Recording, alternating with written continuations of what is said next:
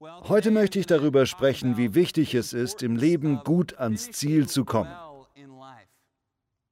Im Leben gibt es viele Projekte, Wettläufe und Dinge, die wir erledigen müssen, und es ist wichtig, sie zu einem guten Abschluss zu bringen. Wir alle müssen verstehen, wie wichtig das ist. Es gibt gute und schlechte Arten und Weisen, etwas zum Abschluss zu bringen. Das gehört dazu, ein freudiger, tatkräftiger und erfolgreicher Mensch zu sein. Ein Mensch, der das ist am wichtigsten, so liebt wie Jesus. Wenn wir zu einem notwendigen Ende kommen, müssen wir es mit Liebenswürdigkeit beenden. Wir müssen es ganz konkret und methodisch handhaben. Wir brauchen eine gute Methode, etwas zu beenden, damit wir zum nächsten Lebenskapitel übergehen können. Viele von uns müssen verschiedene kleine und große Enden bewältigen. Das Wichtigste ist, dass wir daran denken, was immer wir tun, wir müssen es zu einem Abschluss bringen, und zwar zu einem guten. Ich schätze sehr ein Buch von Dr. Henry Cloud, einem einflussreichen Seelsorger, Psychiater und Psychologen.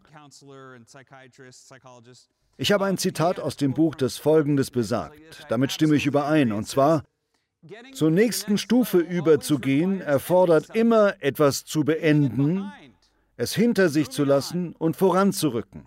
Wachstum erfordert, dass wir etwas hinter uns lassen. Ohne die Fähigkeit, Dinge zu beenden, hängen Personen fest und werden nie zu den Menschen, die sie sein sollten. Sie erreichen nie das, was ihre Talente und Fähigkeiten ihnen eigentlich ermöglichen könnten. Damit stimme ich völlig überein. Das ist auch ein wichtiger Teil der Botschaft von Paulus. Der Apostel Paulus, der einen Großteil des Neuen Testamentes geschrieben hat, einen Großteil des Wortes Gottes, spricht häufig von diesem Thema, das Ziel zu erreichen, nach vorne zu gehen. Sich nicht auf das zu konzentrieren, was hinter einem liegt, sondern auf das, was vor einem liegt, um den Preis zu erlangen, den Lohn, die große Sache. Er ruft uns auf, den Lauf zu vollenden und gut durchs Ziel zu kommen. Für ihn bedeutete das natürlich konkret, seine Missionsreisen erfolgreich abzuschließen und seine Ziele für die christlichen Kirchen zu erreichen. Er arbeitete fleißig, um Menschen zu helfen. Aber für viele Christen und Nichtchristen gilt gleichermaßen, dass Menschen allgemein nicht besonders fähig sind, Dinge gut abzuschließen. Wenn es um notwendige Abschlüsse im Leben geht, neigen wir häufig entweder zum Kampf oder zur Flucht. Mit anderen Worten, wir beenden etwas entweder indem wir vor Wut explodieren und hinausstürmen. Das ist ein schlechtes, hässliches, trauriges Ende von etwas, was einst wahrscheinlich gut gewesen ist.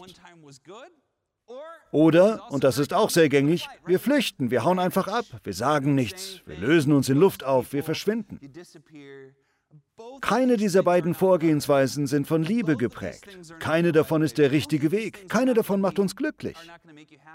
Aber nebenbei gesagt, beide sind leichter. Ja, selbst kämpfen ist leichter als die langsame, stetige, richtige Weise, etwas zu beenden. Die langsame, stetige, gute Weise, etwas zu beenden. Das gilt auch für die Geschäftswelt. Das gilt für jeden Lebensbereich. Aber besonders gilt es für die Gottesbeziehung und alle anderen Beziehungen. Wir sollten Dinge im Leben gut beenden. Wir sollten das Leben mit dem Ziel vor Augen führen. Unser Ziel ist, etwas Gutes zurückzulassen, die Welt besser zurückzulassen, als wir sie vorgefunden haben. Außerdem ist unser Ziel eine noch bessere Zukunft, eine Zukunft im Himmel beim Herrn. All diese Dinge sind wichtig. Wir wissen, dass sie wichtig sind. Deshalb kreieren wir immer wieder kleinere Herausforderungen für uns selbst. Denken Sie mal darüber nach. Haben Sie schon mal ausprobiert, etwas eine Zeit lang aufzugeben, nur um zu sehen, ob Sie es schaffen? Das ist interessant. Es ist eine Leistung. Es gibt eine Bewegung hier in Los Angeles und ich glaube auch in London, bei der Männer im November ihre Schnurrbarthaare nicht rasieren, um dadurch auf Prostatakrebs und andere Männerprobleme aufmerksam zu machen. Es gibt Verschiedenes, was Menschen tun. In unserem christlichen Glauben gibt es die Tradition des Fastens.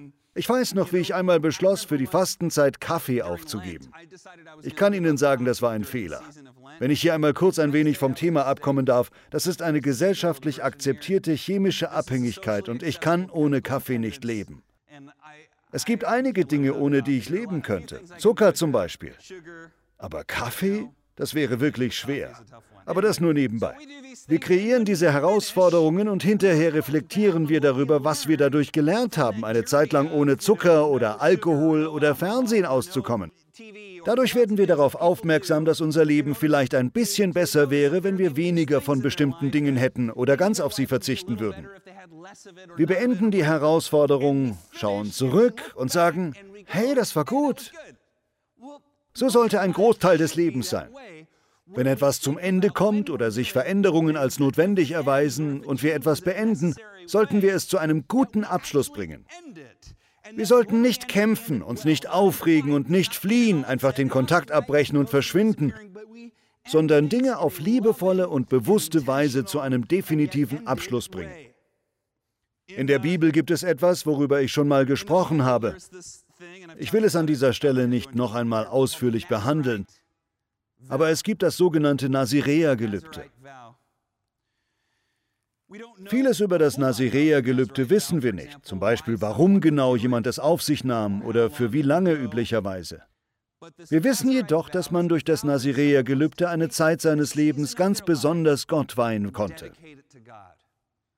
Das Nazirea-Gelübde konnte sowohl von Männern als auch Frauen eingegangen werden. Man konnte es recht kurz machen, bloß einen Monat, oder sehr lange, sogar das ganze Leben. Es war demjenigen freigestellt, für wie lange er das Gelübde eingehen wollte.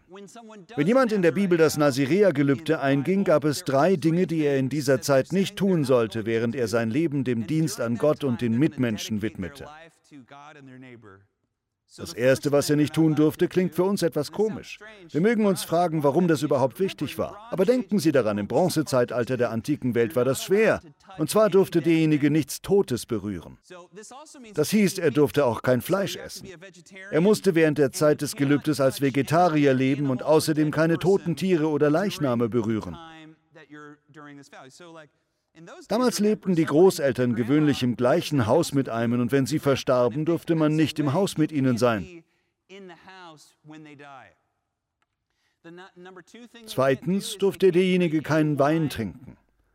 Einigen Traditionen zufolge durfte er gar keinen Alkohol zu sich nehmen, aber anderen zufolge bloß keinen Wein. Damals keinen Wein zu trinken war eine große Sache, weil Wein so einen wichtigen Teil der jüdischen Kultur darstellt. Und drittens, derjenige durfte sich während der Zeit des Gelübdes nicht die Haare schneiden. Letzteres ist auch wichtig, weil die zunehmende Haarlänge zeigt, wie lange derjenige schon unter dem Gelübde steht. Wenn das Gelübde dann zu einem Ende kam, und das geschah auch in den Tagen von Paulus und Jesus, ging die Person zum Tempel, ließ sich die Haare schneiden und opferte sie Gott. Das mag etwas unappetitlich klingen, aber das Haare schneiden war Teil einer Zeremonie, bei der Gott ein teures Opfer gebracht wurde. Angehörige und Freunde halfen ihnen, Geld zu sammeln und das Opferschaf und alles zu besorgen. Und dann kam derjenige zusammen mit den Angehörigen und Nachbarn zum Tempel und er ließ sich die Haare schneiden, die teilweise schon seit Jahren nicht mehr geschnitten worden waren. Viele der Männer und auch Frauen ließen sich die Haare bis auf die Kopfhaut rasieren. Die Haare wurden auf dem Altar verbrannt, wobei es wahrscheinlich roch, wie wenn eine Dauerwelle misslingt. Ein krasser Haargeruch. Für uns mag das eklig klingen, aber damals war das ein Sinnbild. Der Geruch war in gewisser Weise ein heiliger Geruch. Er war ein Sinnbild dafür, dass jemand einen Teil seines Lebens Gott gewidmet und sich verpflichtet hatte, diese schwere Sache zu tun und sie zu einem guten Abschluss zu bringen. Derjenige hat es richtig beendet. Er hat sich dem Herrn geweiht und vielleicht auch Vorbereitungen getroffen, um zur nächsten Lebensphase überzugehen. Eine der bekanntesten Geschichten, in der das Nazirea-Gelübde vorkommt, ist die alttestamentliche Geschichte von Simson. Ich habe festgestellt, dass besonders Jungen die Geschichte von Simson lieben, weil er so eine Art Superheld in der Bibel ist. Es gibt nicht viele Superhelden in der Bibel, aber Simson ist einer. Häufig sehen wir Simson als Held an, aber eigentlich war Simson eher ein Schurke. Seine Geschichte ist im Buch der Richter zu finden. Um klarzustellen, die damaligen Richter saßen nicht mit einem Richterhammer in der Hand Gerichtsverhandlungen vor. Ein Richter war eher ein Kriegsherr, ein Befehlshaber, ein Häuptling. Der schlimmste aller Richter und der böseste war wahrscheinlich Simson. Trotzdem steckte in Simson etwas, was ihn dazu brachte, am Ende etwas für Gott richtig zu machen. In der Bibel steht, dass die Israeliten in die Hände der Philister gerieten und das hieß, dass sie auch einige der kulturellen Praktiken der Philister übernahmen. Wir mögen meinen, das sei kein Problem. Was ist denn daran auszusetzen, etwas von der Kultur benachbarter Menschen zu übernehmen? Kultur ist doch großartig. Nun, bei der Kultur der benachbarten Philister ging es nicht um Theater oder Nudelgerichte oder dergleichen. Es gibt einen Grund, warum die Bibel sich so entschieden gegen den Götzendienst ausspricht. In unserem modernen Zeitalter sehen wir das nicht. Aber in der Bronzezeit stand Götzendienst fast immer, besonders unter den Philistern, mit Menschenopfer in Verbindung. Kinder wurden bei lebendigem Leibe geopfert. Außerdem gab es in fast jedem heidnischen Tempel Prostituierte, meistens Frauen, Jungen oder Mädchen, die bei Überfällen auf benachbarte Stämme gefangen genommen worden waren. Diese Priester und Priesterinnen, die gleichzeitig als Tempelprostituierte dienten, waren im Grunde genommen Sklaven. In Gottes Augen ist das durch und durch böse. Für uns kann es schwer zu schlucken sein, wenn wir lesen, dass jemand wie Simson all diese Menschen tötete, aber das waren wirklich Schurken. Diese Leute ermordeten Kinder und Frauen nicht nur, sondern schädigten sie auf furchtbar seelenzermürbende Weisen. Jemand hat einmal angemerkt, Atheisten fragen häufig, warum Gott nichts gegen das Böse in der Welt unternimmt. Aber wenn wir dann darüber sprechen, was er gegen das Böse tut, sagen sie, was für ein gewalttätiger Gott. Die Wahrheit ist, Simson wurde von Gott gesandt, um Schurken ein Ende zu bereiten. Er ist eine Art Antiheld. Er ist sehr unvollkommen, eingebildet, voller Schuld. Aber er ist auch gesandt, Kindern und Frauen Freiheit zu bringen. Das müssen wir als moderne Leser verstehen. Die antiken Autoren mussten das nicht extra erwähnen, weil das jeder über die benachbarten Philister wusste. Ist das angekommen? Die Philister sind Schurken. Nun wurde Simson von Geburt mit dem Naziräergelübde geweiht. Dem Naziräergelübde. Sie erinnern sich, was es erforderte. Nichts Totes anfassen, keinen Wein trinken, die Haare nicht schneiden. Simson wurde eine besondere Kraft von Gott geschenkt. Solange er sich von diesen drei Dingen enthielt, solange er diesem Naziräergelübde treu blieb, würde er die Kraft haben, Israels Feinde zu schlagen. Lassen wir das mal kurz sacken. Das ist eine Metapher für unser Leben, liebe Freunde. Wir meinen häufig, dass unser Leben langweilig oder schwierig wird, wenn wir auf bestimmte Dinge verzichten. Aber vielleicht will Gott, dass wir bestimmte Dinge in unserem Leben beenden, auch wenn wir uns dadurch von anderen absondern oder anders sind, damit wir mehr Kraft haben, nicht weniger. Es gibt so viele Dinge im Leben, zu denen wir Nein sagen können. Es gibt Dinge, die Gott in unserem Leben nicht will. Dinge, von denen wir wissen, dass sie für uns oder unsere Familie nicht das Beste sind. Dinge, die wir lieber lassen sollten. Würden wir auf sie verzichten, wie Simson, dann würden wir die Kraft bekommen, das zu tun, was wir tun sollten. Stattdessen hadern wir damit, sie aufzugeben und verlieren dadurch unsere Kraft, die Feinde zu besiegen, die uns im Weg stehen. Ich sage Ihnen als Freund, fragen Sie Gott sehr ernsthaft, was diese Dinge in Ihrem Leben sind. Für Simson bedeutete es, seine Haare nicht zu schneiden, nichts Totes anzufassen und keinen Alkohol zu trinken. Wenn wir seine Geschichte lesen, sehen wir, dass er alle drei Gelübde brach. Erst tötet er durch seine gewaltige Kraft einen Löwen, dann lässt er den Kadaver liegen und tut einige andere Dinge. Als er zurückkommt, das ist ziemlich eklig, tut mir leid, Heven, das wird dich bestimmt anekeln, hat sich in dem Löwenkadaver ein Bienenstock eingenistet. Der Honig ist ebenfalls ein Sinnbild. Für die Israeliten in der antiken Welt war Honig die Hauptsüßigkeit. Doch der Honig befand sich in diesem ekelhaften toten Ding. Da die israelitischen Gebote sehr auf Reinheit bedacht waren, war das schon abstoßend genug. Aber Simson greift mitten in den Kadaver des Löwen, holt den Honig heraus und isst davon. Damit bricht er sein erstes Gelübde. Später lesen wir, dass er den Rest des Honigs mit sich nimmt und seinen Feinden serviert. Das zweite Gelübde bricht er bei einem Fest, wo er Wein trinkt. Jetzt hat er also schon zwei Gelübde gebrochen. Das dritte bricht er durch seine Beziehung zu einer jungen Philisterin, die Lila. Er ist in sie verliebt und sie liegt ihm immer wieder in den Ohren mit der Frage, was die letzte Sache ist, durch die er seine Kraft verlieren würde. Schließlich verrät er es ihr. Wenn man die Geschichte liest, denkt man, Simson ist so ein Idiot, so ein Blödmann. Aber jeder Mann, der schon mal verliebt gewesen ist, der in eine Frau verknallt war, weiß, dass man dadurch ziemlich idiotisch werden kann. Man kann viel Dummes machen, wenn man verliebt ist. Auch das ist eine Metapher für Israel. Israel, dem so viel Kraft von Gott gegeben wurde, ließ sich zu dem Bösen verleiten, das von seinen philistischen Nachbarn praktiziert wurde, beispielsweise Kinderopfer und anderes. Simson verrät ihr, wenn ich meine Haare schneide, habe ich alle drei meiner Gelübde gebrochen und meine Kraft wird von mir weichen. Als sie das hört, schneidet sie ihm natürlich die Haare ab. Die Philister, die Simson hassen, kommen und nehmen ihn gefangen. Sie stechen ihm die Augen aus und bringen ihn in einen ihrer Tempel. Der Tempel ist voller böser Menschen, die ihn verspotten, und er muss eine Mühle drehen. Ich frage mich, wie das wohl für Simson gewesen sein muss. Vermutlich dachte er, ich war einmal so stark. Ich hatte alle diese Kraft, aber ich hatte ein hochmütiges Herz. Ich hätte diese bösen Menschen besiegen können. Ich hätte meinem Volk Freiheit bringen können. Aber ich war so dumm, Honig aus dem Löwenkadaver zu essen, beim Fest Wein zu trinken und meiner Freundin zu verraten, dass man mir die Haare schneiden kann. Ich habe die große Gabe, die Gott mir geschenkt hat, mit Füßen getreten. Und jetzt habe ich all meine Kraft verloren.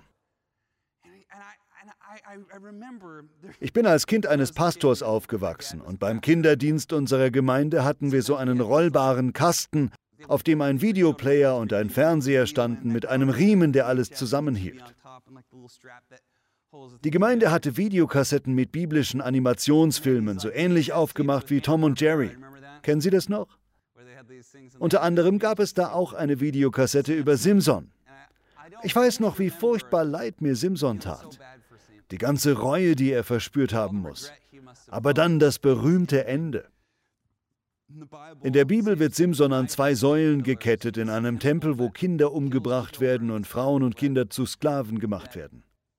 Der Tempel ist ein Symbol des Bösen. Er ist voller böser Menschen. Simson weiß, dass er dazu berufen war, die Welt von diesen bösen Menschen zu befreien. Sein letztes Gebet ist kein hochmütiges, sondern ein ganz simples. Er betet, Herr mein Gott, erinnere dich an mich. Kommt es Ihnen je so vor, als hätte Gott Sie vergessen? Sie dürfen sich ruhig so fühlen.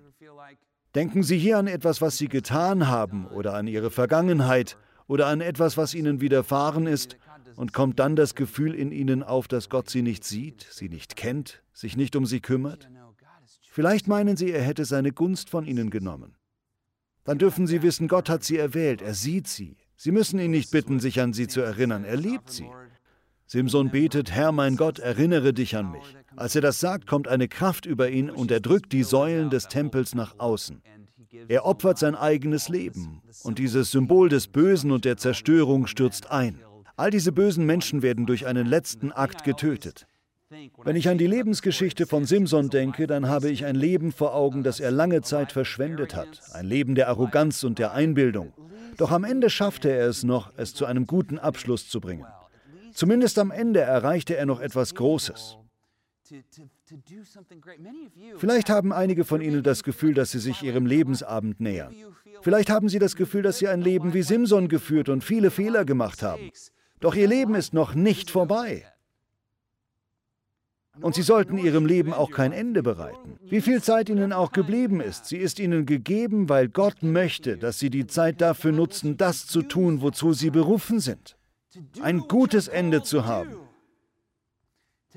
Das Ziel zu erreichen, das Gott für sie gesteckt hat. Dann können sie sich freuen, wenn sie über die Ziellinie kommen und Gott wird sich mit ihnen freuen. Dann können Sie zurückschauen und sagen, obwohl es ein schwieriger Lauf gewesen ist, bin ich über die Ziellinie gekommen. Zu guter Letzt kommen wir noch zur Bibelstelle von Paulus. Ich bin fast fertig, aber ich will mit dieser Bibelstelle schließen. Wenn ich an so ein Leben denke, muss ich auch an Paulus denken. Paulus sitzt im Gefängnis, als er diese Zeilen schreibt, die ich aus dem Philipperbrief vorlesen möchte. Wahrscheinlich befindet er sich in Rom, vielleicht aber auch in Ephesus. Jedenfalls sitzt er im Gefängnis und vergammelt dort. Dann kommt ein Abgesandter von der Gemeinde in Philippi im heutigen Griechenland, ein Mann namens Epaphroditus, und bringt ihm ein finanzielles Geschenk und etwas zu essen. Er legt eine lange Strecke zurück, um dies Paulus zu bringen und um Paulus im Gefängnis zu ermutigen, eine besondere Gabe von dieser Gemeinde. Während dieser Mann Epaphroditus bei Paulus ist, erkrankt er und Paulus macht sich Sorgen um ihn. Er betet für ihn, Epaphroditus wird wieder gesund und dann schickt Paulus diesen Brief zusammen mit Epaphroditus zurück. Epaphroditus hat Paulus erzählt, in unserer Gemeinde, die du gegründet hast, werden die Leute zunehmend regelversessen. Sie meinen, sie müssen bestimmte Essensvorschriften einhalten und sich beschneiden lassen. Es herrscht die Meinung, wir alle müssten gleich sein und uns strikt an bestimmte Regeln halten. Aber das ist doch nicht, was du uns gelehrt hast. Du hast uns über die Freiheit im Herrn gelehrt. Du hast uns über Gnade gelehrt. Viele Menschen sind jetzt verwirrt.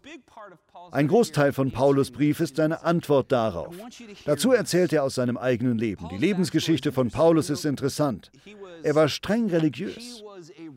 Stellen Sie sich den am strengsten religiösen Menschen vor, den Sie je gekannt haben. Paulus war noch hundertmal so streng wie der. Aus diesem Eifer für Gott heraus tat Paulus viel Schlechtes. Das kann manchmal passieren. Er wollte so sehr das Richtige tun, dass er dadurch Menschen verletzte. Und wir wissen, dass er ein Zeuge der Ermordung von Stephanus war und den Mördern die Kleider hielt. Er hatte sich seiner Sache total verschrieben. Sein Mentor war ein Gelehrter namens Gamaliel, der selbst heute noch von Christen und Juden verehrt wird. Es ist so ähnlich, als würde ich sagen, dass ich Physik unter Albert Einstein studiert habe. Das sagt Paulus im Grunde damit. Er hatte beeindruckende Qualifikationen. Er war ein Pharisäer, er hatte all diese eindrucksvollen Dinge vorzuweisen und in diesem Brief lässt er Revue passieren und sagt, ich hatte all diese Dinge. Von Geburt an bin ich Hebräer, soll heißen, ich spreche perfektes Hebräisch, ich habe die Gebote streng eingehalten, ich habe all diese religiösen Leistungen vorzuweisen. Doch dann sagt er, wenn ich heute auf sie zurückschaue, ist das alles Skubalon. Ich will die Verse einmal vorlesen. Er schreibt, aber seit ich Christus kenne, ist für mich alles wertlos, was ich früher für so wichtig gehalten habe. Wenn ich das lese, höre ich fast Reue heraus. Er bereut, dass er in seinem Eifer, Gott zu dienen, in Wirklichkeit Gott zuwider gehandelt hat. Denn das ist mir klar geworden, gegenüber dem unvergleichlichen Gewinn, dass Jesus Christus mein Herr ist, hat alles andere seinen Wert verloren. Um seinetwillen habe ich das alles hinter mir gelassen. Es ist für mich nur noch... Okay, in der Bibelübersetzung, aus der ich gerade lese, wird das Wort, das jetzt kommt, mit Dreck übersetzt. Das griechische Wort ist Skubalon. Bibelübersetzer wissen, was das Wort bedeutet, aber wenn sie die Bibel übersetzen, müssen sie entscheiden, welches Wort sie dafür benutzen wollen. Skubalon. Wie sollen wir Skubalon wiedergeben? Eine Übersetzung gibt es mit Dung wieder. Das trifft es schon eher. Andere Übersetzungen geben es mit Müll wieder. Aber das Wort Skubalon war wahrscheinlich ein ziemlich vulgärer Ausdruck. Ich will damit nicht sagen, dass Paulus mit Kraftausdrücken um sich warf oder eine vulgäre Redeweise befürwortete. Aber das ist eine Stelle in der Bibel, wo Bibelübersetzer zwar wissen, was das Wort eigentlich bedeutet, es aber nicht wörtlich in der Bibel wiedergeben können. Als Martin Luther diesen Vers übersetzte, schrieb er Scheiße. Als er diese Stelle übersetzte, schrieb er, und ich achte es für Scheiße. Paulus möchte damit ein bestimmtes Bild in unsere Köpfe bekommen. Er sagt, all meine religiösen Leistungen waren wertlos, sie waren dumm. Das ist ein Ausdruck von Reue. Das ist Reue. Ich dachte, ich würde mit all meinen Bemühungen Gott helfen, dabei schadete ich Menschen nur. Ich ruinierte Leben. Ich war am Mord eines unschuldigen Mannes beteiligt. Ich habe Menschen ins Gefängnis gesperrt. Er sagt, all das All das ist Skubalon, alles Dreck, Verschwendung. Kennen Sie das aus Ihrem Leben, wo Sie denken, Mann, das war wirklich Verschwendung? Aber Paulus wusste auch, dass sein Leben noch nicht vorbei war. Und Ihres ist auch nicht vorbei. Er sagt, doch ich, weiter unten in Vers 12, wie gesagt, meine lieben Brüder und Schwestern, ich weiß genau, noch bin ich nicht am Ziel angekommen, aber eins steht fest, eins, ich will vergessen, was hinter mir liegt und schaue nur noch auf das Ziel vor mir. Mit aller Kraft laufe ich darauf zu, um den Siegespreis zu gewinnen, das Leben in Gottes Herrlichkeit. Denn dazu hat Gott uns durch Jesus Christus berufen. Paulus sagt, ich bin zwar traurig, dass ich mein Leben früher so vergeudet habe, aber jetzt will ich das hinter mir lassen. Gott hat mir vergeben und ich will weiter nach vorne schauen. Ich will weitermachen. Ich will nicht in der Vergangenheit hängen bleiben. Ich will Schritte in die richtige Richtung gehen, hin zu dem Ziel, zu dem Gott mich berufen hat. Verspüren Sie Bedauern? Haben Sie Schuldgefühle? Schämen Sie sich wegen Ihrer Vergangenheit? Dann lassen Sie los. Willkommen im Club. Willkommen im Club. Lassen Sie los und peilen Sie das hohe Ziel an, das Gott Ihnen steckt. Eine finstere Vergangenheit hat auch etwas Gutes. Sie lässt die Zukunft noch heller erstrahlen. Wenn Sie hinterher Ihre Lebensgeschichte erzählen, können all die Dinge, die Sie durchgemacht haben, anderen Menschen helfen. Dadurch können Sie ihnen helfen, ihre eigenen Schwierigkeiten zu bewältigen. Ich bin so stolz auf Sie. Sie dürfen die Zuversicht schöpfen, dass Sie das schaffen werden. Sie werden durchs Ziel kommen. Wir werden Sie anfeuern, weil wir Sie lieb haben. Wir stehen hinter Ihnen bis zum Schluss. Also haben Sie ein gutes Ende. Das ist alles, was ich sagen will. Beenden Sie die Dinge gut. So viele Christen, so viele Pastoren, so viele Menschen im Berufsleben, so viele Menschen in ehrenamtlichen Tätigkeiten beenden die Dinge nicht gut. Als ich auf dem theologischen Seminar war, war die durchschnittliche Zeit, die Absolventen im christlichen Dienst blieben, fünf Jahre. Pastor sein ist schwer. Es ist schwer. Deshalb bleiben viele Pastoren nicht dabei. Auch viele Eltern schauen zurück und haben das Gefühl, ich war kein sonderlich guter Vater oder keine sonderlich gute Mutter. Ich bereue Dinge. Dann laufen Sie nicht davon. Sie haben noch Zeit, sich mit Ihren Kindern oder Enkeln zu versöhnen. So viele wollen mit dem Trinken aufhören oder wollen nüchtern werden oder sie wollen die Kriminalität hinter sich lassen oder etwas anderes, was Teil ihrer Vergangenheit ist. Sie wissen, dass es Schweres gibt, was sie tun müssen. Sie müssen gut durchs Ziel kommen. Ich möchte Sie ermuntern. Es ist okay. Peilen Sie das Ziel einfach wieder neu an. Am wichtigsten ist, ich möchte Sie ermuntern, Ihr Leben ganz Gott hinzugeben. Es überrascht mich, wie viele Menschen sagen, ich liebe Jesus, aber ich kann Christen nicht ausstehen. Meine Erwiderung darauf lautet, dann werden Sie Christ und zeigen Sie uns, wie es geht.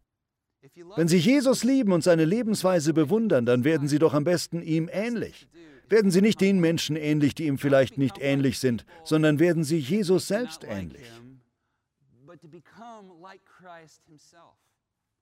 Ich möchte Sie ermuntern. Oft verkomplizieren wir die Sache unnötig. Im Endeffekt kommt es einfach auf eine Entscheidung an. Entscheiden Sie sich. Das war bei mir so. Ich habe kein besonderes Gebet gesprochen, war nicht beim Bekehrungsruf vorne. Ich habe mich einfach eines Tages entschieden, ich will nicht mehr zwischen den Stühlen sitzen und gebe mein Leben jetzt ganz Gott. Ich will den Herrn lieben mit ganzem Herzen, ganzer Seele, ganzer Kraft und allem, was in mir ist. Und ich will meine Mitmenschen so lieben wie mich selbst. Tu das und du wirst das ewige Leben erlangen, hat Jesus gesagt.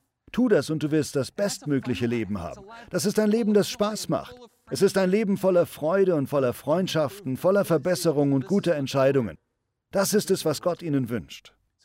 Lieber Freund, liebe Freundin, ich sage Ihnen, was immer Ihnen bevorsteht, was für ein notwendiges Ende Sie auch durchmachen, beenden Sie es gut. Vielleicht machen Sie momentan auch gar kein Ende durch. Dann denken Sie daran, wenn die Zeit kommt, rasten Sie nicht aus und werden Sie nicht wütend.